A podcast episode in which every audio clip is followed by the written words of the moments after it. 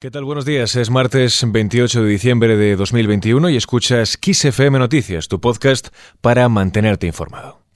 Kiss FM Noticias con Jorge Quiroga. Iniciamos este repaso con los últimos datos sobre el coronavirus en España. El país supera su máximo de incidencia en toda la pandemia. Más de 1.200 casos por cada 100.000 habitantes tras sumar 214.619 contagios desde el pasado jueves.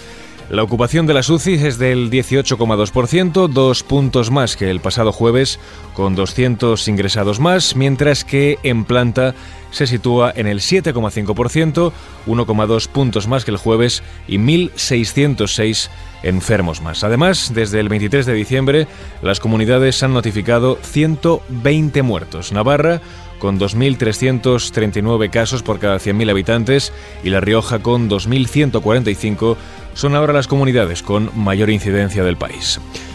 Con estos datos, el presidente del gobierno, Pedro Sánchez, sigue insistiendo en que aunque la variante Omicron es más contagiosa, sigue siendo menos dañina que cepas anteriores. La evidencia científica nos dice dos cosas de ella. La primera de ellas es que es altamente contagiosa, pero en segundo lugar, que el impacto que tiene sobre la gravedad en la enfermedad de todos aquellos que sufren el COVID-19 es menor. Lo estamos viendo en las hospitalizaciones, lo estamos viendo también en eh, los ingresos en UCIs. Sánchez además ha querido dejar claras las pautas de actuación colectiva a partir de ahora. Creo que la vacunación, la protección personal y la unidad institucional, apoyando a las comunidades autónomas en las medidas que quieran poner en marcha en el ámbito de sus competencias y reforzando y redoblando esos recursos, tanto materiales como humanos y económicos, es fundamental para seguir haciendo frente a la COVID-19.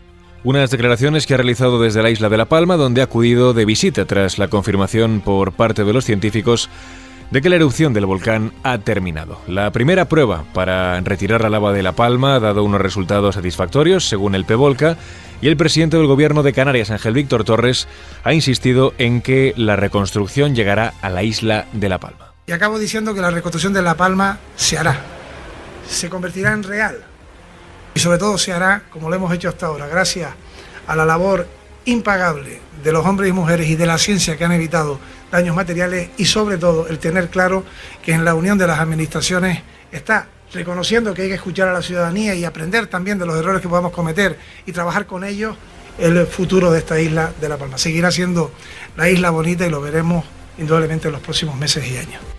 El presidente canario ha subrayado que la prioridad son las viviendas y la vuelta segura de las familias a los hogares, así como continuar logrando, ha dicho, soluciones habitacionales para quienes las han perdido. Al margen de este asunto, el Gobierno aprueba hoy la reforma laboral. El Consejo de Ministros dará previsiblemente luz verde al Real Decreto Ley con los cambios en la legislación laboral acordados con patronal y sindicatos y que, entre otros puntos, modifica la contratación temporal, recupera la ultraactividad de los convenios y establece un nuevo modelo de ERTE. Desde el PSOE, su portavoz, Felipe Sicilia, confía en que sus socios apoyen esta reforma. Yo estoy convencido que todos los grupos parlamentarios saben de la importancia del acuerdo y saben también de lo necesaria que es esa reforma laboral para modernizar nuestro marco de relaciones laborales y acompasarla al crecimiento que ya estamos teniendo. Con la aprobación de esta norma antes de final de año, el Gobierno cumple con uno de los compromisos adquiridos con Bruselas en el marco del Plan de Recuperación, Transformación y Resiliencia. Vamos ahora con otras cuestiones. La luz vuelve a subir hoy de precio. Este martes repuntará un 8,6% respecto al lunes, lo que le lleva a situarse de nuevo por encima de los 100 euros por megavatio hora. Llegará a los 104,36 según datos del operador del mercado ibérico de la electricidad.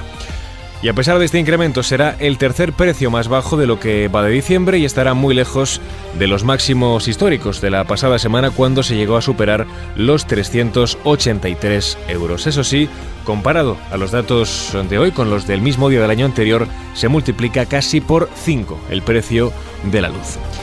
Y con esto último cerramos este repaso informativo en esta mañana de martes. Ya sabes, como siempre, noticias actualizadas cada hora en los boletines de XFM.